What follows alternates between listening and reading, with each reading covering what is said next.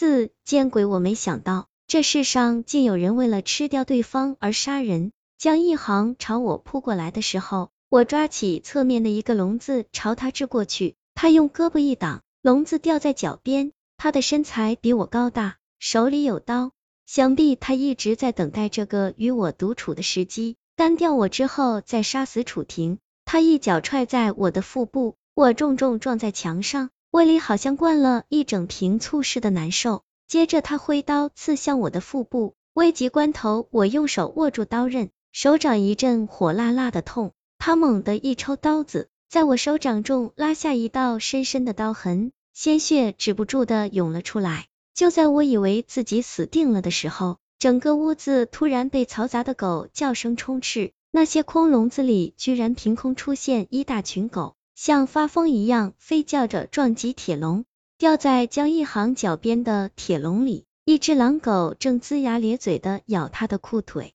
就在江一航分神的一瞬间，我抽出裤带上的放射灯，往墙上猛砸，然后将断裂的灯管刺进了他肌肉结实的腹部，危险的放射性物质立刻渗进了他的身体。啊！他大叫声，我趁机撞开他，朝门跑去。当我想起门是关着的时候，心凉了半截。然而这鬼地方居然差发生了一次奇迹，原本反锁的门此刻居然打开了。在江一航追过来之前，我将门反锁。他愤怒的敲打着门，我捂着受伤的手走到建筑外面，用积雪敷了一下伤口，然后撕下一块布包扎起来。楚婷还在屋里，我要去找她。我走回建筑，大喊她的名字。到达那间配给室时，听见上方的管道里传来嗡声嗡气的声音。